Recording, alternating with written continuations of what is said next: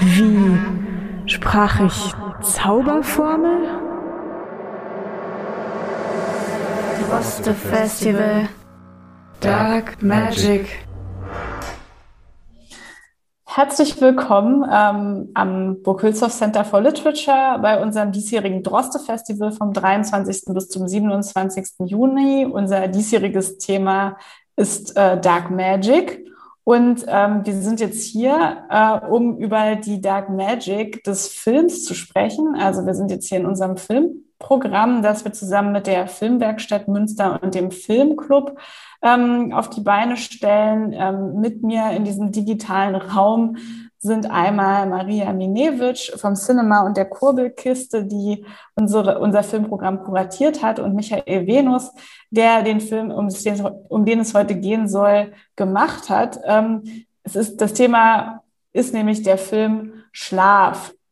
So, ähm, jetzt habe ich eigentlich schon alles zur Einführung gesagt. Ähm, Vielleicht noch kurz als, äh, als Einführung in das Thema Dark Magic. Warum ähm, beschäftigen wir uns eigentlich damit bei einem Literaturfestival, was sich ähm, Annette von Droste zu Hülshoff widmet?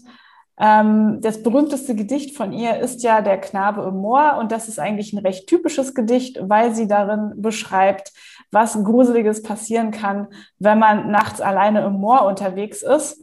Und ähm, das ist eigentlich dann auch wiederum sehr ähm, typisch für ihre Gedichte und auch viele andere Texte, weil sie nämlich sehr fasziniert war von allem Düsteren, von allem, was irgendwie übernatürlich und unerklärlich war. Also sie war auf der einen Seite auch naturwissenschaftlich sehr interessiert und auch informiert.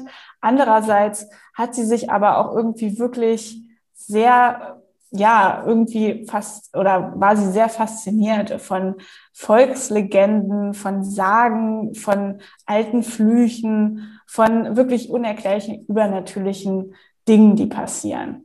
Ähm, und insgesamt ist es auch so, dass in ihrem Schreiben schon eine sehr düstere Note, eine sehr düstere Stimmung weit verbreitet ist. Ähm, und das ist sozusagen der Ausgangspunkt, warum wir uns mit diesem äh, Themenbereich beschäftigen unter dem Begriff Dark Magic. Ähm, und das ist sozusagen auch der Ausgangspunkt im Grunde für die Filmauswahl gewesen. Ähm, ich kann jetzt direkt ähm, auf zwei Droste Gedichte noch hinweisen, die sich vielleicht äh, beziehen lassen könnten auf den Film, nämlich einmal der Nachtwandler also da geht es auch um einen, der eben in der Nacht umhergeht, weil er irgendwie zwar schläft, aber sich gleichzeitig bewegt. Und das ist ja auf jeden Fall ein Thema, was man überall in der Literatur und auch im Film immer schon als wundervolles Beispiel für das Unheimliche finden kann. Und ähm, sie hat auch ein tolles Gedicht geschrieben, das heißt Durchwachte Nacht. Da kann nämlich jemand gar nicht schlafen und es wird dann so erzählt, wie die Person nachts wach liegt und was sie dann halt so für düstere Gedanken hat, wie man die eben so hat, wenn man nachts wach liegt. Es wird dann immer mitgezählt, wie die Stunde schlägt und irgendwann ist es dann morgen. Und ja, es geht eben auch um die seltsamen Dinge, die einem dann so im Dunkeln durch den Kopf gehen. Genau, dann würde ich jetzt hier an dieser Stelle einmal ähm, weitergeben an äh, Maria Minewitsch, um das Gespräch zu starten. Ähm, ja, also erstmal vielen Dank, dass ihr beide da seid. Sehr Danke gerne. für die Einleitung, Anneke. Ja, große Ehre. Ja, bei der Filmauswahl ähm, haben wir überlegt, was äh, natürlich inhaltlich zu dem Thema passt und gleichzeitig haben wir versucht, ähm, ähm, Filme aus der ganzen Welt zu finden, die dazu passen. Und so haben wir jetzt vier Filme, die aus vier verschiedenen Kontinenten kommen ähm, alle etwas ähm, Mystisches, Magisches ähm, haben und ähm, gleichzeitig aber auch gesellschaftliche Themen behandeln, ähm, mit denen wir uns alle im Alltag oder ähm, auf anderen Ebenen auseinandersetzen. Und äh, nach dieser kurzen Einführung auch über äh, Drostes Gedichte ist Schlaf ja wirklich der passende oder der perfekte Eröffnungsfilm für diese Reihe. Ähm, nicht nur durch seinen Titel, auch weil er wirklich viele Elemente vereint, ähm, über die wir, über die Droste vielleicht nachgedacht hat, über die wir ähm, im Laufe des Gesprächs noch, ähm, auf die wir noch zu sprechen kommen, wie ähm, verschiedene Märchen, mystische, magische Horrorelemente. Es ist ein sehr atmosphärischer Film und ähm, für deutsches Kino auch ein, immer noch sehr rar, einen Horrorfilm zu finden, der auch all das vereint. Vielleicht fangen wir damit ja. erstmal an. Ähm, genau. Ja, das stimmt. Das, das, ist natürlich auch, auch ein Phänomen, dass es ähm, im deutschen Kino so eine Art unterschlagenes Genre ist, oder was es sehr schwer hat, ähm, angenommen zu werden. Ich erinnere mich gerne an die jahrelange Stoffentwicklung und Finanzierungsphase, in der wir äh, immer mal wieder bei potenziellen ähm, äh, Finanziers äh, das Wort Horror einfach vermeiden mussten auszusprechen und dann besser von einem Mutter-Tochter-Drama gesprochen haben, damit das irgendwie weitergeht. Äh, weil dann doch immer wieder im, im Deutsch, also in Deutschland vor allen Dingen, äh, äh, so eine Reaktion auf das Horrorgenre, äh, also eine impulsive Reaktion darauf stattfindet, die irgendwie, keine Ahnung, ein wirklich abseitiges Kino, abseitiges äh, äh, Erzählen erinnert, an Porno oder irgendwas anderes, an irgendwas, was äh, erstmal einen Fluchtinstinkt oder einen Fluchtimpuls auslöst. Und äh, die, die, die, die einzigen Assoziationen zu dem Thema sind eben nicht sowas äh, Poetisches wie äh, Picknick am Valentinstag, wo kein Tropfen Blut fließt, oder äh, die, die fantastische Kinotradition des Weimarer Kinos mit den vielen Horrorfilmen, äh, die dort entstanden sind und ja, dem, dem, zum Beispiel den letzten Fritz Lang-Film, der in Deutschland entstanden ist. Äh, sondern das ist immer, immer so mit so einem leichten äh, Fluchtimpuls äh, verhaftet, weil die Kultur einfach äh, verloren gegangen ist in Deutschland. Ähm, schon 33 mit, mit, äh, mit, dem Dritten Reich, die so viele äh, Künstler in, äh, in, in, in, die Flucht geschlagen, ins Exil getrieben oder äh, haben oder umgebracht haben, ähm, die dieses Genre geprägt hatten. Die haben es dann mitgenommen in die Diaspora und, äh, und, exportiert, zum Beispiel nach Hollywood oder auch nach Großbritannien. In Frankreich war es auch ein bisschen langlebiger oder durchgängig. Ähm, Skandinavien auch. Also das sind dann so Filme, die der ein oder andere immer Bergmann-Film, der dann zum Arthouse zählt, ist dann schon auch ein Horrorfilm. Oder wo ist Horror? Diese Dimension, äh, die, die, die, die Definition, äh, also diese kulturelle Dimension und die Möglichkeiten, Horror zu definieren, sind so vielfältig. Und erstaunlich ist auch, dass äh, viele, die ähm, äh, Horror als Filmgenre skeptisch gegenüberstehen, so ein bisschen vergessen, dass sie mit, äh, oder, äh, oder vielleicht unbewusst dann doch bemerken, aber eigentlich äh, vergessen, dass äh, wie sehr wir doch von fiktionalem Horror umgeben sind, schon als Kinder. Also für mich als Atheisten geht es los beim, beim ging das los bei meiner Taufe, wenn man einem äh, sterbenden Folteropfer an, einem, an ein Kreuz genagelt irgendwie vom Taufbecken an Hallo sagt vom Taufbecken aus Hallo sagt und natürlich dann, und das ist jetzt wirklich irgendwie ja immer noch in fast allen, fast allen äh, behüteten Kinderstuben immer noch äh, äh, ziemlich, also ziemlich, ziemlich präsent im Kanon, nämlich irgendwie die, die Märchen der Gebrüder Grimm, die ja strotzen vor fiktionalen Horror. Ne? Ähm, ja, dazu also kann ich ja Sorry, darf ja. ich da direkt noch was zu sagen? Also es gibt auch eine Verbindung zwischen Droste und den Gebrüdern Grimm, Mit weil die sicher, nämlich, ja. die, also die sind, die kannten sich halt, die sind mhm. ähm, also Teil gewesen vom, äh, also ja, einfach von einer literarischen, intellektuellen Community und auch ähm, die Familie von Droste hat äh, viel viele Sagen und Märchen aus der Region gesammelt und die dann den Brüdern Grimm geschickt. Also da gab es mhm. auf jeden Fall sogar eine äh, Verbindung zwischen denen. Naja, das stimmt. Ja, das war ja, Entschuldigung, nein, nein, aber, aber eben auch überhaupt die Schauerromantik, die ist ja so breit aufgestellt. Das ist es irgendwie, ich denke natürlich auch an, an, an Edgar Allan Poe und so weiter, aber ich denke auch an Goethe mit, mit, mit dem Faust und so weiter. Ne? Das sind ja alles Sachen, die sind im Äther, die begleiten uns im, im äh, Deutschunterricht, die begleiten uns als Kinder äh, beim Vorlesen. Äh, sie werden uns vorgelesen und sind ähm, äh, Teil unserer kulturellen Bildung, aber sie werden ganz selten als wirklich Horror wahrgenommen, dem ich widersprechen würde. Ja, und du nutzt diese Elemente, darauf wollte ich gerade kurz hinaus, so auch in deinem mhm. Film. Man hat ja, ich weiß nicht, ob Annike, ob du auch dann auch zwischendurch an Rotkäppchen gedacht hast, als dann die Trude in diesem roten Kleid auftauchte und später vielleicht nochmal diese ähm, eindeutige Referenz auf Frau Trude, wenn ich das äh, mhm. richtig für mich interpretiert habe. Mhm. Ähm, was, was, hat Grimm noch so für eine Bedeutung für dich? Ja, wie gesagt, das war jetzt die Beobachtung. Also wir wurden ähm, von unserer Produzentin Verena Gräfe-Höft, wurden wir einfach gefragt, ob wir Bock auf Horror haben. Thomas und ich, Thomas Friedrich, der, der sagen wir, Hauptautor äh, des Drehbuchs und ich, äh, hatten vor, was miteinander ähm, zu entwickeln.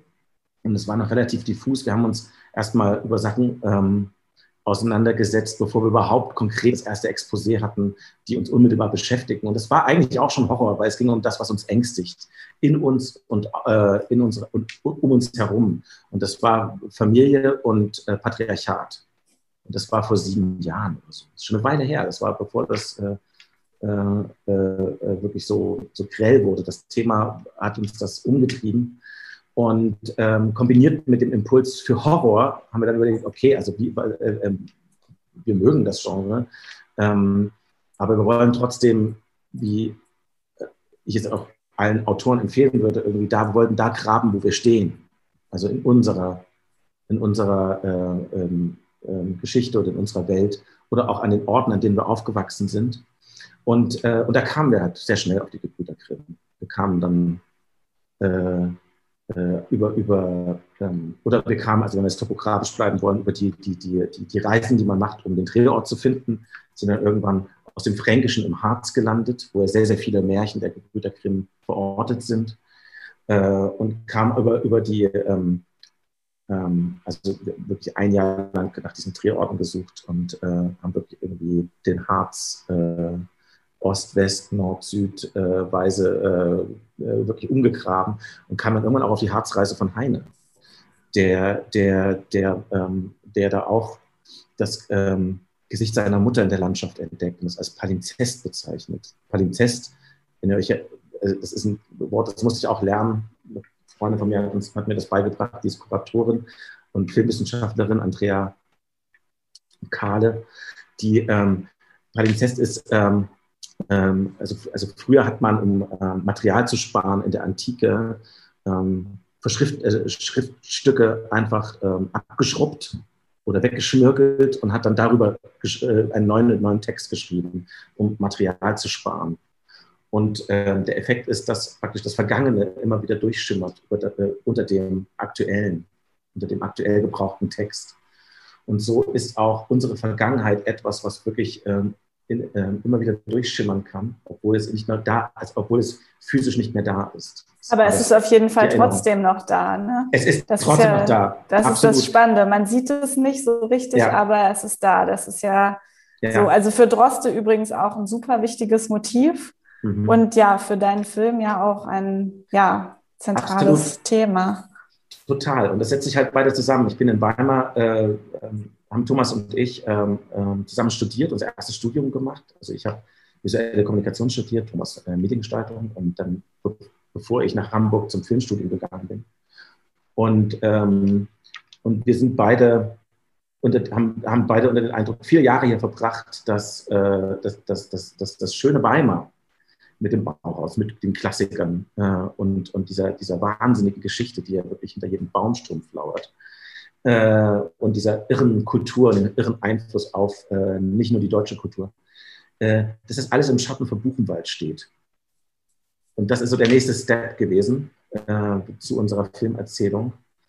Und, ähm, und, ähm, und da kam ähm, ein, ein weiterer Freund von mir, das ist der Christian Roth, ist ein Fotograf, äh, irgendwann mal zu mir und ähm, hat mir eine Arbeit gezeigt, in der er ähm, Buchen, also Buchenwald heute und im Laufe der Jahreszeiten, er besucht das alle paar Monate, immer wieder fährt er hin mit einer Großbildkamera und fotografiert den Ort, so wie er heute sich zeigt. Und das sind äh, meistens einfach nur Landschaftsaufnahmen, mhm. die, äh, ähm, äh, wo die Natur praktisch ähm, den Ort erobert hat, aber im Boden, in den äh, in der Erinnerung, an die, äh, in der Zeitleiste, in der Zeitleiste, die, die an diesem Ort ähm, entlangläuft, sind schreckliche Sachen passiert. Aber man sieht halt nichts mehr. Man muss sich daran erinnern. Man muss davon erzählen. und ähm, damit das durchschimmert. Und das hat sich, das hat sich so, so ähm, vielfältig verflochten mit diesen ganzen Hintergrundgedanken, dass irgendwann sich immer mehr zu dieser Geschichte verdichtet hat. Und als wir dann, also eigentlich reden wir über Resonanz, ne? also wie reagiert man auf, auf das, was einen umgibt und macht was draus. Und als wir dann im Harz waren und bei unserer Location-Tour das Hauptmotiv ein, großes, ein großer Hotelkomplex, der eigentlich ein Sanatorium war, mittlerweile ein Lost Place, der irgendwie halbwegs irgendwie noch in Schuss gehalten wird von einem, von einem Hausmeister, äh, war dort im, an, also wirklich im, ähm, im selben Ort, in dem Wald, neben dem Hauptmotiv, äh, Hauptdrehort, äh, war das Werk Tanne. Das ist eine Sprengstofffabrik gewesen, die als Schläferfabrik im Jahre 1935 gebaut wurde und dann im Zweiten Weltkrieg als äh, TNT-Fabrik äh, genutzt wurde. Tatsächlich, es war wirklich original am Drehort. Und äh, da hatten wir aber schon die Idee mit Buchenwald dabei und sind dann plötzlich in Resonanz dieses märchenhaften, wunderschönen Waldes getreten, der einfach äh, einen vergifteten Boden hatte und eine vergiftete, entsetzliche Geschichte. Und die mhm. ähm, konnten wir natürlich jetzt in einem Spielfilm nicht ausbreiten, das wäre vermessen gewesen. Wir konnten das aber sozusagen als Rauschen im Hintergrund mit reinnehmen und äh, mal ganz kurz den Sender in die Richtung stellen und äh, äh, und das Teil, Teil der Erzählung machen zu lassen, ohne es als Kulisse missbrauchen zu wollen, sondern wirklich nur einen Hinweis zu geben, da ist was im Wald, von dem wir vielleicht nichts wissen, weil wir es nicht mehr sehen. Aber es ist da, es ist noch, es ist nicht weg. Also ich weiß nicht, was war, ich habe jetzt vielleicht ein bisschen verhaspelt, weil es so viele Einflüsse war, weil wir sehr lange an diesem Buch auch gearbeitet haben. Aber ähm, also das sind so diese kleinen Zipfel, die, die zu großen, äh, die zu immer größeren Zusammenhängen führen und dann irgendwann eine Welt äh, sichtbar machen die sich schwer erklären lassen. Aber klar, also eigentlich ging es los mit, mit, mit unserer Taufe. Thomas katholisch, ich äh, protestantisch und, äh, und äh, diese Verbindung aus Schuld und Angst und, äh, und auch Wunderwerken, die getan werden können über, mit, mit dem Übergang zu den Krims, hat uns einfach äh, zu relativ ängstlichen Menschen gemacht oder Menschen, die mit Angst äh, ähm, um, zu, umgehen müssen. Und daraus haben wir dann eine Geschichte geformt, eigentlich wirklich schwer. Ja, du hast gerade schon super viele Aspekte erwähnt. Ja. Genau. Aber wenn wir noch bei den, ähm, bei den Grimm-Märchen bleiben, was ich spannend fand, ist, wenn du vom Horror sprichst und äh, die Märchen werden ja schon sehr kritisch wahrgenommen, ähm, fand ich es interessant, wie du die Figur dann umdrehst. Und ähm, in unseren anderen Filmen haben wir auch ähm, die, das Motiv der Hexe. Ähm, mhm in dem Fall weiß man ja auch erst am Anfang nicht, ähm, wie ist diese Figur einzuschätzen und hat, also mhm. wie, wie sehe ich sie als Zuschauerin, ähm, bis sie sich dann eben im äh, Laufe des Films wandelt und ähm, dann mhm. doch, ähm, ja, du weg von dieser bösen Hexe gehst und es ist einfach mhm. nur eine Person, die ja vielleicht für Rache oder Rache möchte oder für Gerechtigkeit einstehen will. Also auch, ja. wo du äh, Patriarchat am Anfang sagtest, auch ein sehr spannender feministischer Moment. Ja, naja, also ich meine, warum gab es äh, diese, diese, diese Hexenbilder oder was haben die, diese, was hat dieses Bild der Hexe in, in Grimms äh, Märchen manifestiert und in die Kinderköpfe reingemogelt rein, rein und rein erzählt? Was haben die nicht schon alles angerichtet? Ne? Ähm, weil es einfach Bilder schafft, die nicht weggehen, Ein, äh, Vorurteile und Eindrücke schafft, die nicht weggehen. Also ähm, Stichwort die dunkle Pädagogik, keine Ahnung, da kenne ich mich zu wenig mit aus. Ähm, bisschen alles Miller gelesen, aber das war es dann auch schon. Aber was mir schon aufgefallen ist, ist, ähm, dass ähm, es ähm, mit dem Dorf oder der kleinen Stadt, die dort äh, romantisch ähm, äh, als Ideal beschrieben wird, ist ja gleichzeitig auch immer der, der, der sichere Ort. Und äh, der Wald ist, ist, ist ähm, per se ähm, ein, ein, ein, ein, sehr unheimlicher Ort, wo alles Mögliche passieren kann, wo aber irgendwie die Aussätzigen oder die, die eben nicht konform in dieser, in dieser in der Ordnung des Dorfes äh, funktionieren wollten, ähm, eigentlich, eigentlich ein Exil gefunden haben. Aber das ist ähm, bei den Krims wird es beschrieben als eine Falle für alle, die tugendhaft sind. Das heißt, äh, und die, die, die ähm, und die Tugend ist in dem Moment in Gefahr, wenn Kinder neugierig werden und ähm, äh, selbst die Welt entdecken wollen dabei an solche dunklen Orte kommen äh, äh, oder an solchen, solche unbekannten Orte, wo sie von, äh, von meistens Frauen empfangen werden und für ihre Neugierde bei den Krims fast immer drakonisch bestraft werden. Da gibt es immer so richtig auf die Fresse für Neugierde, für selbstständiges äh, Erfahren der Welt.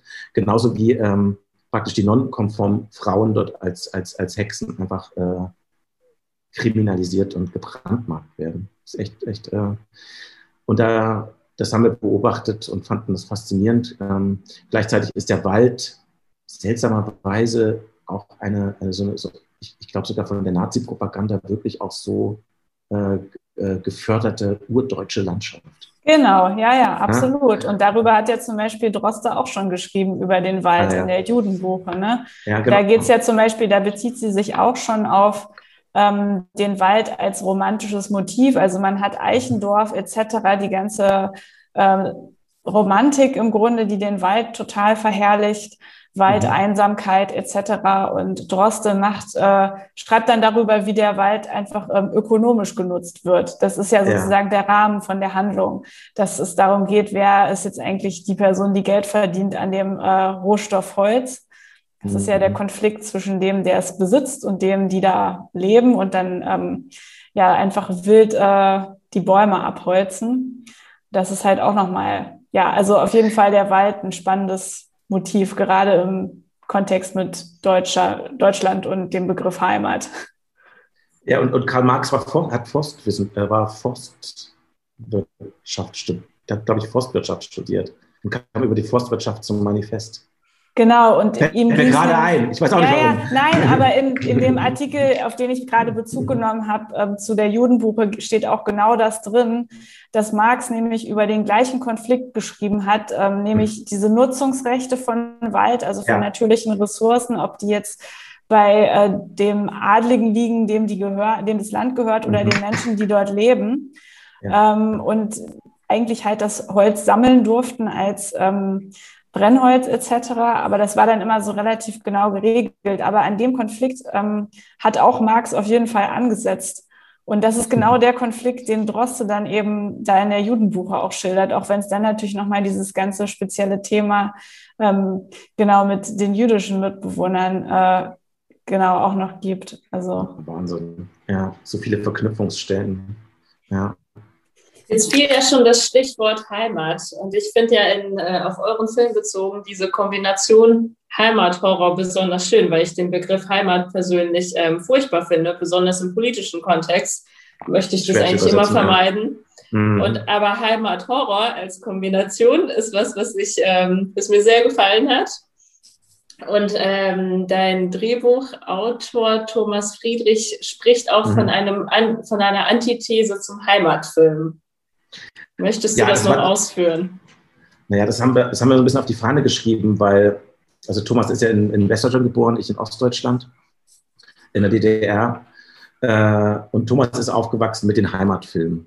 Und er ist auch aufgewachsen in einem Dorf, in, in der, der ähm, äh, fränkischen äh, Grenze zur DDR und äh, hat, da eine ganz, hat da noch ein bisschen so eine leicht andere äh, Filmprägung mitgenommen. Ich, ich habe, glaube ich, als Kind äh, den allerersten wirklichen Heimathorrorfilm gesehen, der in Deutschland gemacht wurde äh, nach 45 und das war Das kalte Herz.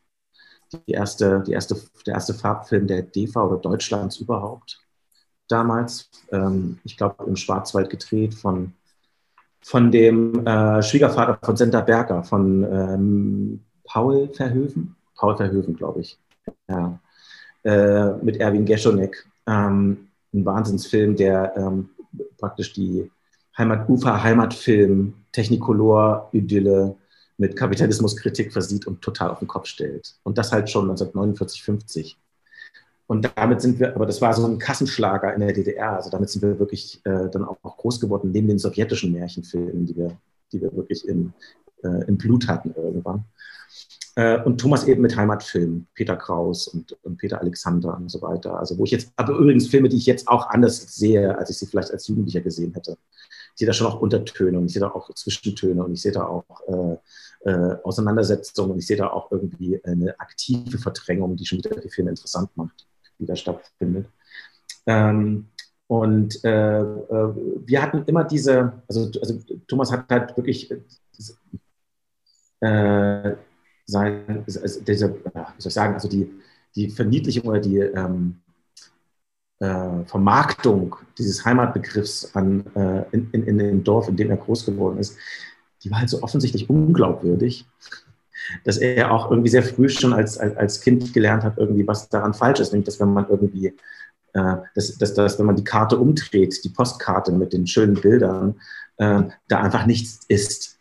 Und, äh, und das auch einfach der Deckel ist, der irgendwie oft auf den größten Abgründen draufgetan wird und, äh, und, und Ruhe schafft an Stellen, wo man irgendwie aber was aufreißen und klären muss, nämlich irgendwie äh, versuchen muss, ähm, vielleicht ähm, äh, herauszufinden, was dieser, dieser Heimatbegriff überhaupt bedeutet. Und äh, im, im Laufe unserer Schreibarbeiten, ich glaube sogar im, als die Produktion richtig losging, kam dann auch Eure Heimat ist mein Albtraum raus. Mhm. Überhaupt, überhaupt interessant, dass dieser, dieser, dieser dann hat, dann hat die, die Berlinale sich auf diesen Begriff draufgestürzt, der in, unserem, in, in unserer Writers Note drin stand und hat auch ihre, äh, ähm, äh, ihre die, die, die Sektion der Perspektive äh, deutsches Kino äh, als Oberbegriff den, den, die Heimat und Heimathorror eingefügt. Äh, und es ist irgendwie hat sich das ein bisschen verselbstständigt oder ist auch einfach dann äh, sehr lebendig geworden, das Thema Heimat und Horror. Und da sind wir natürlich, freuen wir uns natürlich, dass wir irgendwie so Teil dieser dieser, dieser, dieses Diskurses sind. Aber ähm, ich weiß nicht, ich hatte noch Heimatkunde als, als Kind in der DDR. Es hieß Heimatkunde und hat versucht, äh, die DDR in, äh, also neben, neben, ähm, neben, neben einer sehr unglaubwürdigen äh, Postulat von Umweltschutz, äh, hat es auch versucht, die DDR einzuordnen in größere Zusammenhänge, die absurd waren teilweise. Also irgendwie ist es ein Begriff, mit dem man irgendwie sehr viel, ähm, sehr gut arbeiten kann, um, äh, um, um äh, der Konfrontation aus dem Weg zu gehen. Und da wir irgendwie keine Konfrontation, äh, da wir Kino der Konfrontation, Kino der Angst, äh, ähm, eben nicht Kino kein eskapistisches Kino machen wollten, äh, war logisch, dass Horror das richtige Genre ist. Und da wir auch einen feministischen Ansatz verfolgt hatten, haben wir auch gemerkt, dass Horror ein interessanter, ein interessantes Genre ist, weil du ohne, also es wird zwar sehr viel ähm, Unterdrückung und ähm, äh, Gewalt zum Gegenstand der, von Erzählungen gemacht, aber ohne den Widerstand dagegen hast du keine Geschichte. Und der Bechteltest ist äh, Horror auch das erfolgreichste Genre übrigens. Bis vor kurzem gewesen. Ja, das stimmt. Es das gibt ja auch viele tolle feministische Horrorfilme. Ja, absolut. Ja. Also, ja. Wie ist denn der, der Heimatbegriff bei, bei, bei Droste? Ist das ein kritischer Begriff bei ihr? Ähm, das ist eine sehr, sehr gute Frage. Das ist ein sehr weites Feld. Mhm. Also okay. Also sie wurde, sie wurde vereinnahmt in jedem Fall mhm. in der Rezeption als Heimatdichterin.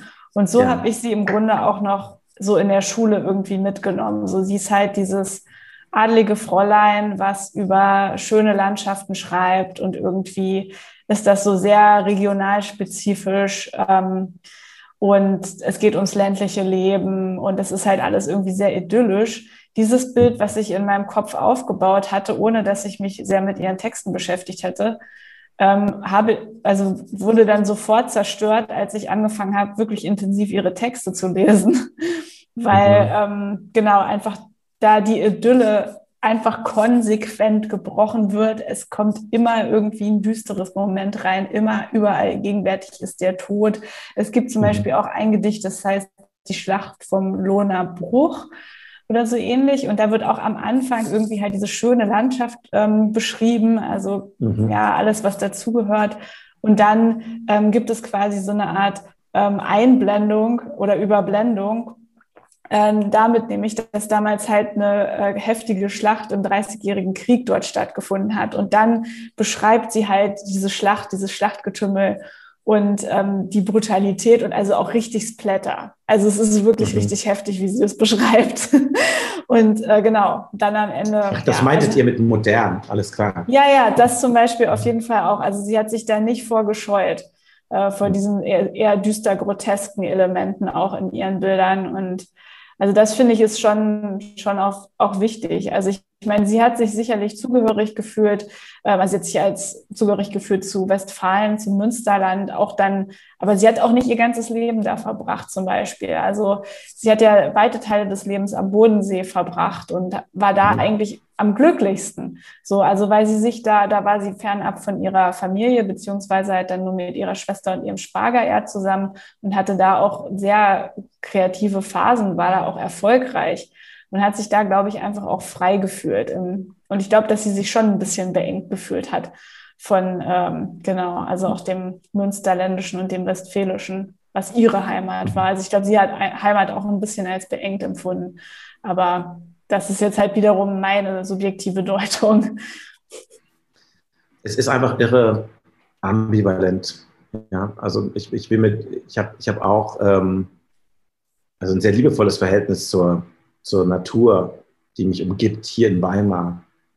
Und, ähm, und ich finde es furchtbar, wenn einem das, äh, wenn einem das, ähm, wenn das genommen wird, um es ähm, in, in einem in menschenverachtenden Kontext zu benutzen, als, als, als, äh, ähm, als Etikett.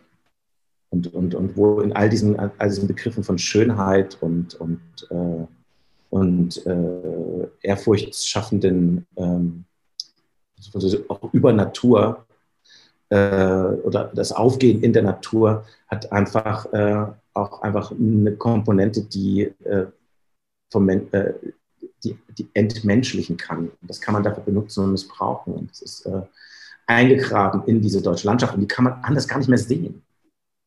Ja, diese, ich. Ne, also die Landschaft als, als Topos äh, kann man gar nicht anders sehen als, ähm, als etwas ähm, ähm komplett Missbrauchtes oder durch, ähm, ähm, durch eine Kultur, ähnlich wie es die, die Forstwirtschaft äh, äh, tut, konfektioniertes. Mhm, genau.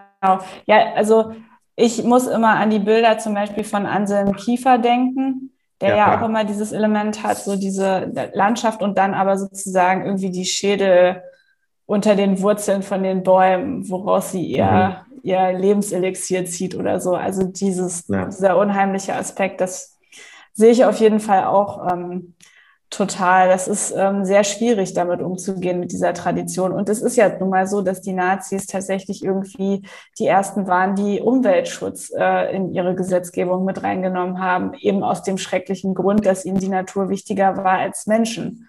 Mhm. Das ist natürlich auch, also das ja, daran muss man sich irgendwie abarbeiten an diesem Problem. Und ich sehe es auch genauso wie du, dass man auf keinen Fall ähm, dann ja diese das dazu führen lassen dürfte, dass es irgendwie eine, die Beziehung zur Natur oder das Interesse an der Natur zerstört. Also mhm. da, man muss es halt nur irgendwie immer mitdenken. Und das ist ja was, was mhm. jetzt bei dir zum Beispiel in dem Film total gut gelingt, finde ich. Also es freut mich zu hören. Es freut mich zu hören. Ja, finde ich auch. Und vor allem zeigt der Film ja auch nochmal, was ja auch einfach immer wieder Thema ist. So, das ist, ähm, man muss einfach bestimmte Dinge in Deutschland mitdenken und man kann nicht einfach vergessen und verdrängen. Und das zeigst du ja vor allem auch ähm, jetzt ohne zu spoilern an deinem, mhm. an deiner letzten Szene oder eben dem Epilog sozusagen, fand ich es mhm. auch spannend, ähm, wenn ich jetzt ins Detail gehe, wenn ähm, da auf einmal dieses Wildschwein auftaucht, obwohl die Geschichte auf einmal woanders spielt und alles ähm, in einer sehr entspannten ähm, Feieratmosphäre endet. Aber es ist nie mhm. vorbei und es ist immer da und es holt dich, so die Vergangenheit holt dich immer ein. So habe ich das Absolut. gelesen. Ja, ja, das kann man auch so lesen. Es ist, äh, ist natürlich ein, äh, ein, ein, ein, es kann ein Krafttier sein oder es kann dich zerstören. Mhm. Also das, ähm, und wir sehen das Schwein ja zweimal. Und äh, diese beiden Szenen, in denen es auftritt, stehen im Spiegel zueinander natürlich. Ja. Wie kamt ihr auf das Wildschwein? War das jetzt wirklich, wirklich mm, das ist, Ja, ach, das ist schon erstens ein sehr mythologisches Tier. Ne? Das steht für. Also, also ursprünglich kam es aus dem Unterbewusstsein. Für den Film geht es ja auch ein bisschen darum. Äh, aber wir haben tatsächlich auch automatisches Schreiben gemacht, zum Beispiel, Thomas und ich, und haben und auch äh, wirklich Träume eingearbeitet, die wir tatsächlich haben. Und ähm, aus irgendeinem Grund hatte Thomas den Traum mit, einen Traum mit einem Wildschwein. Den, den, den, erzählt, den erzählt Franzi in der Küche.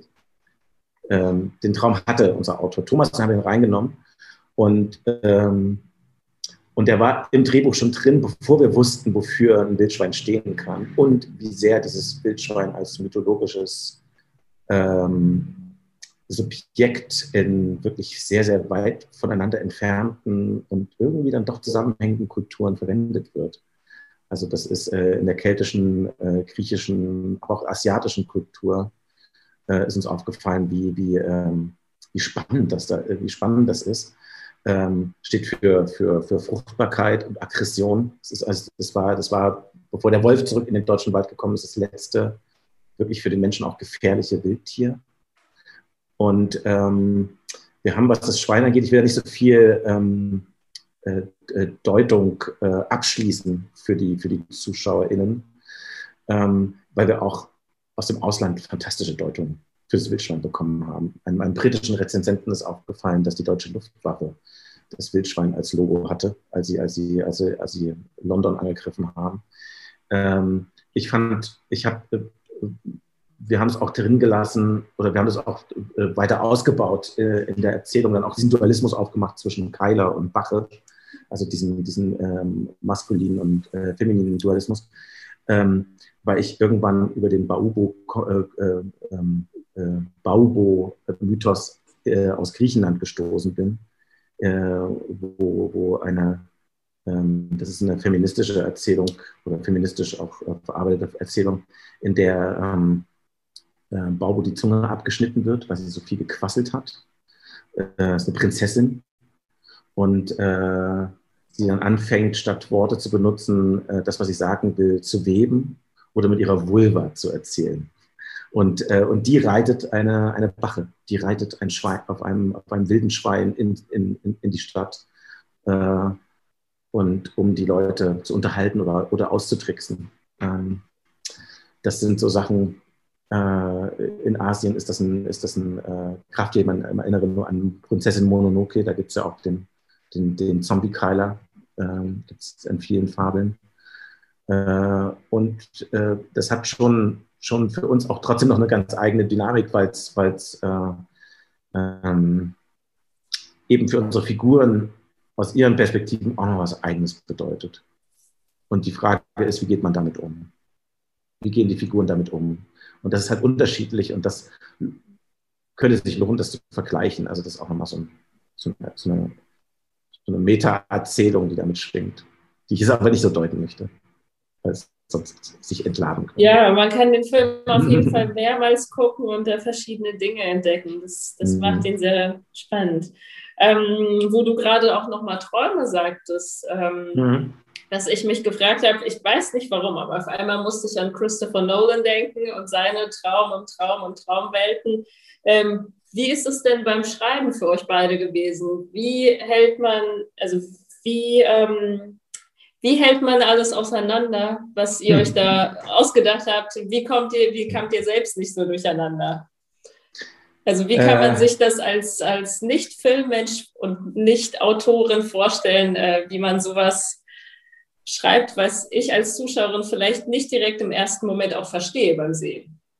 Ja, vor allem muss man es ja einer Crew beibringen, ansonsten ist, äh, sonst wären entweder alle wahnsinnig und das Chaos ist vorprogrammiert. ähm, nee, also wir hatten das schon auch grafisch aufbereitet. Äh, das heißt, es gibt da verschiedene Storylines, die auch verschiedene Zeit- oder Bewusstseinslinien sein können, die verschiedene Farben hatten und die sich manchmal ineinander gedrechselt haben. Hinzu kommt auch noch, dass bei einem Drehprozess das Ganze unchronologisch stattfindet. Und, äh, und, und das war wirklich eine Meisterleistung. A, vom, also, also der Drehplan selbst war eine Kunst für sich. Aber das, ähm, also die, das war eine, eine zentrale Aufgabe, dass der Crew und den SchauspielerInnen äh, so zu vermitteln, dass alle wussten, wo sie gerade sind in diesem unchronologischen Prozess des Drehens. Äh, ja, du, also bin ich jetzt ähm, jetzt liegst du im Keller und hast den und den Traum, ähm, äh, jetzt bist du in dem Traum, aber an einem ganz, ganz anderen Ort und wenn du die Tür aufmachst, bist du wieder in einem anderen Ort und dann bist du in dem Traum von jemand anderem.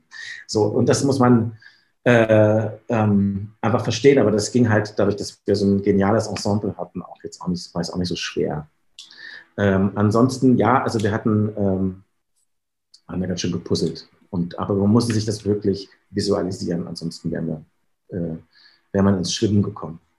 Viele, viele bunte äh, Post-it-Zettel, die, die aber eine klare Zuordnung haben. Ja. Spannend, mal hinter die Kulissen zu blicken. Äh, ja, das ist ähm, sehr mathematisch am Ende. Sehr mathem also sehr, also sehr, sehr trocken. Sehr, das merkt man dem Film aber überhaupt nicht an. Nee, das ist, ja, das ist klar. Das, ja, ja. Freut mich. Freut mich zu hören. Ja, Traum und Traumata, das ist ja irgendwie mhm. auch nochmal so ein Bezug, ne? Also mhm. das ähm, ja, würde mich auch nochmal interessieren, so deine persönliche Deutung. Ähm, mhm. Wie, wie, also es geht ja im Grunde darüber darum, auch eine Geschichte zu erzählen, die über das persönliche Erleben hinausgeht. Also auch das Problem, wie können wir ähm, umgehen mit Geschichte, die ja erstmal in der Vergangenheit liegt, aber die halt mhm. uns irgendwie weiter ähm, beeinflusst und in, in, welcher Form beeinflusst sie das? Also wir hatten das ja eben mit diesem, ähm, das, was äh, irgendwie präsent ist, aber nicht ganz präsent ist, wie in diesem Palimpsest. Und mhm. ähm, da geht es ja jetzt also um Traumata, wie sich halt irgendwie diese alte Geschichte wieder zurück in die Gegenwart windet und auch dann in die Körper einschreibt. Also das mhm. fand ich einfach total spannend und genau, da würde ich einfach noch mal kurz drauf zu sprechen kommen wollen, was da die Gedanken waren hinter.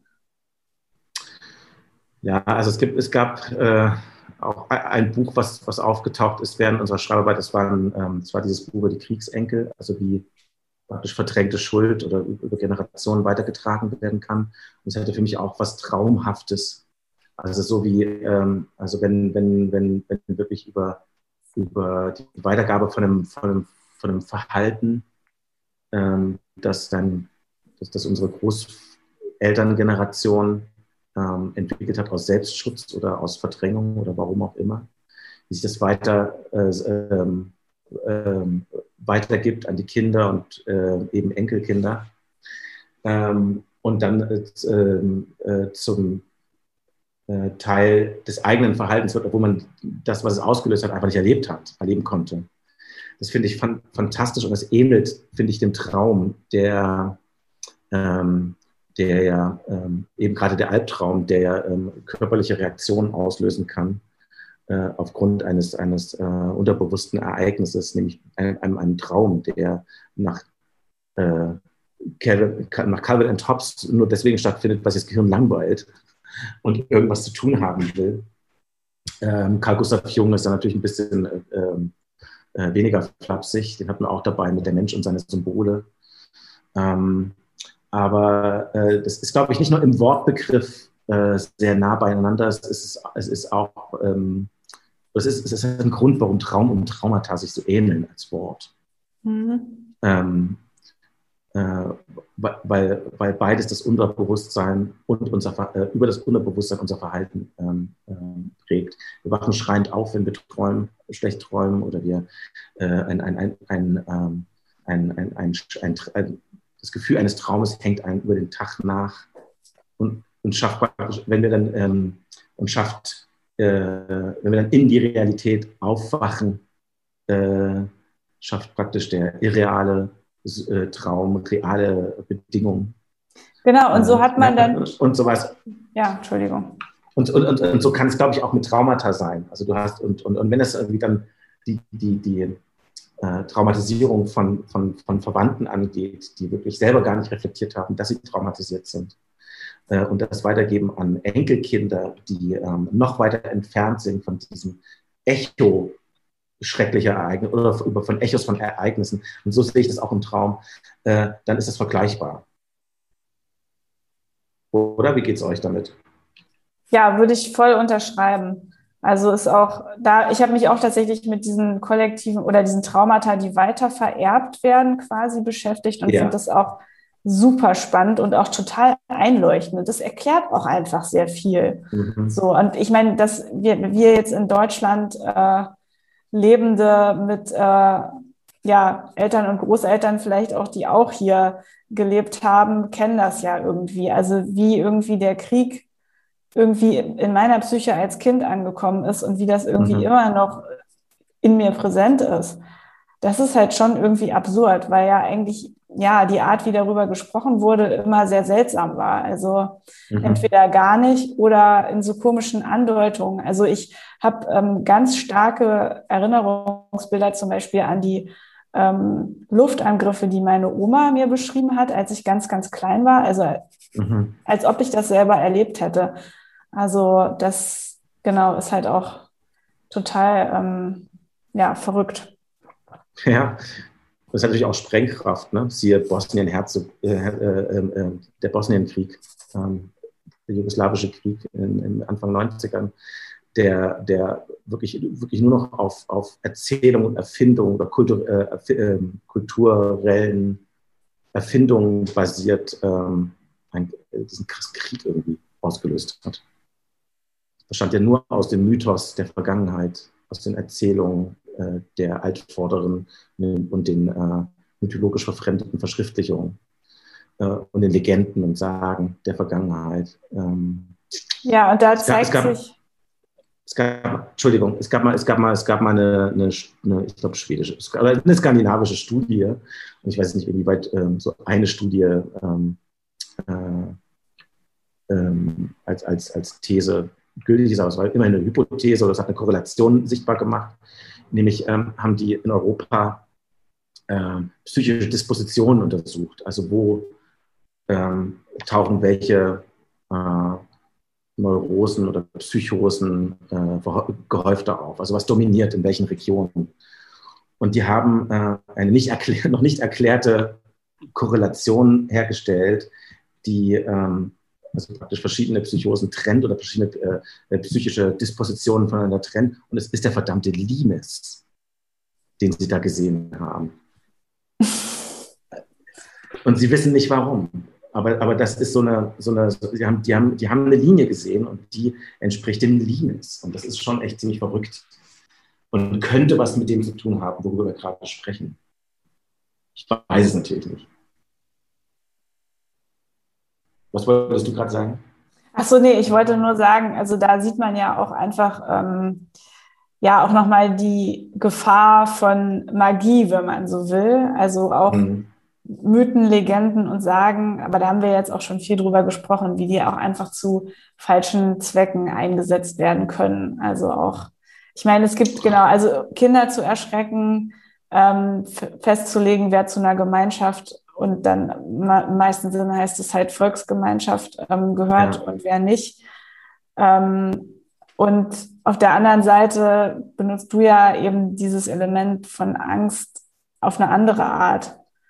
Ähm, mhm. Das ist halt auch nochmal ganz, ähm, ja, ganz interessant, genau. Naja, man kann halt über eine Bedrohung oder eine Diskriminierung oder Unterdrückung auch ähm, ganz schnell verlernen, dass man selber auch gefährlich sein kann. Das ist mhm. ein bisschen mhm. bei uns eine Message. Mhm. Und dass das ähm, eine Kraft hat, die man, ähm, also, also das zum Beispiel wird, wird, wird Kindern in den in Grimms Märchen gerne einfach mal wirklich eingebläut, dass sie sich nicht wehren sollen, sondern einfach nur der Ordnung fühlen. Ja. Und, das, und dass die Gewalt den, äh, denen gehört, die die Ordnung äh, innehaben. Die dürfen bestrafen. Und wenn du dich fügst, gibt es keine Strafe. Und wenn du dich, äh, wenn du, äh, ja, und das, ist, halt, das, sind, das sind so Sachen, die, die zieht ja diese, diese krimische Pädagogik durch, die ja wirklich irgendwie seltsam kuratiert ist aus heutiger Sicht auch. Ne? Also die Gewalt durfte drin bleiben als äh, moralisches Mittel. War nicht irgendwie auch dieses schreckliche Märchen, wo irgendwie alle sterben äh, mit, den, äh, mit den Kindern, die die Schlachten spielen? Habt ihr das mal gehört? Nee. Eine, der, eine der krassesten Gore-Splatter-Märchen. Es gibt auch nur eine, es ist auch nur eine Seite lang, wo Kinder, wo Kinder Schlachten spielen und äh, sich gegenseitig umbringen und über den Kram sich dann auch noch die Eltern alle umbringen. Am Ende sind alle tot. Und es ist so, und das war, das war in der, es war in der ersten äh, Grimms äh, Märchenausgabe, war das drin und ist dann für die Zeit auch schon zu krass gewesen. Der hat dann ja, irgendwie noch eine noch lebende Mutter von, von, den, von den Gebrüdern äh, gesagt, ey, nimm das mal wieder raus, das ist zu krass. und, und, ihr Argument, und ihr Argument war, äh, nee, nee, wir haben das doch drin, damit das eben gerade nicht passiert. Ne? Ah, ja. Um eben moralisch einzuschüchtern. Aber hat nicht funktioniert. Haben sie dann bei der zweiten äh, Auflage rausgenommen, tatsächlich. da haben sie sich mal in Gewalt zensiert. Ansonsten wisst ihr ja vielleicht, dass diese Märchen ja ähm, äh, als, also als Oral History, also, also als äh, mündliche Überlieferung ja noch ähm, ganz andere Sachen miterzählt hatten, die die, die Krims ja. dann so weggelassen haben. Ne? Ja. Stichwort Körper, also, also ne? und ähm, deswegen, und das ist unglaublich, wie das, äh, wie, wie, das reingeht, ähm, auch in die, in die Erzählung der, äh, des Dritten Reiches und so weiter. Es ist, ja. ist ja bis heute so. Stichwort, ja. Stichwort Gebrüder Grimm und Märchen. Ähm, hast du denn sonst noch andere literarische Inspirationen oder habt ihr ähm, da einfach irgendwie auch noch so ein paar Texte, wo ihr sagt, okay, das war nochmal super wichtig für den Film? Muss ich jetzt fragen, natürlich als ähm, äh, ja, Vertreterin von einem Literaturfestival im Grunde. Also bei Thomas war Kafka, glaube ich, ganz wichtig. Das sieht man ah, den Film, glaube ich, auch an. Ne? Natürlich, ja. Ähm, ähm, äh, der Prozess war, das, war da etwas, was ihn, was ihn stark beeinflusst hat äh, jemand, der nicht weiß, was da passiert. Und äh, äh, ich bin der und, und, und, und, und wie ähm, Figuren von außen über auch wieder Ordnungsmächte Rollen zugewiesen werden, in die sie sich erstmal einfinden müssen, ohne zu wissen, warum. Das ist ja auch sowas traumatisch, traumhaftes, was unserer Hauptfigur widerfährt, die aber dann gleichzeitig äh, auf die, auf die ähm, äh, damit die Perspektive auch von, des, des, Publikums einnimmt, dass auch, also mit ihr gehen wir durch die Erzählung und wissen genauso wenig oder viel wie sie, äh, genauso wie es äh, Herr K. Ne, war das in der Prozesstut mhm.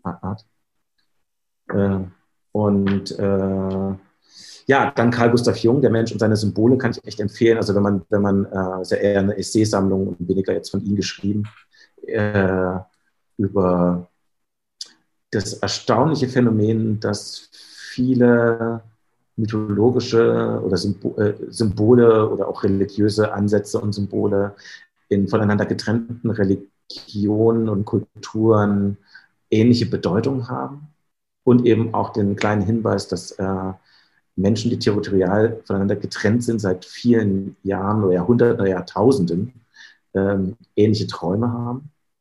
Also so dieses Urtraum-Ding, was uns vielleicht verbindet, ähm, was dann auch, ne, auch ähnliche Gefühlswelt auslöst. Und äh, ja, also da, Gott, das ist uferlos. Ähm, dann, wie gesagt, Heinrich Heine und äh, äh, die Grimms und dann aber auch ganz viel Sachliteratur. Also ich kann euch nur empfehlen, irgendwie das Werk Tanne mal irgendwie zu googeln, ähm, wo wir gedreht haben im Harz. Ja, auf jeden ähm, Fall, auf jeden äh, Fall. Super, ist, super spannend, der Ort. Das ist total, steht für vieles. Also so ach, vielfältig, viel Musik, viel Musik gehört beim Schreiben und beim Nachdenken. Und die und, Musik ist dann auch ähm, im Film gelandet?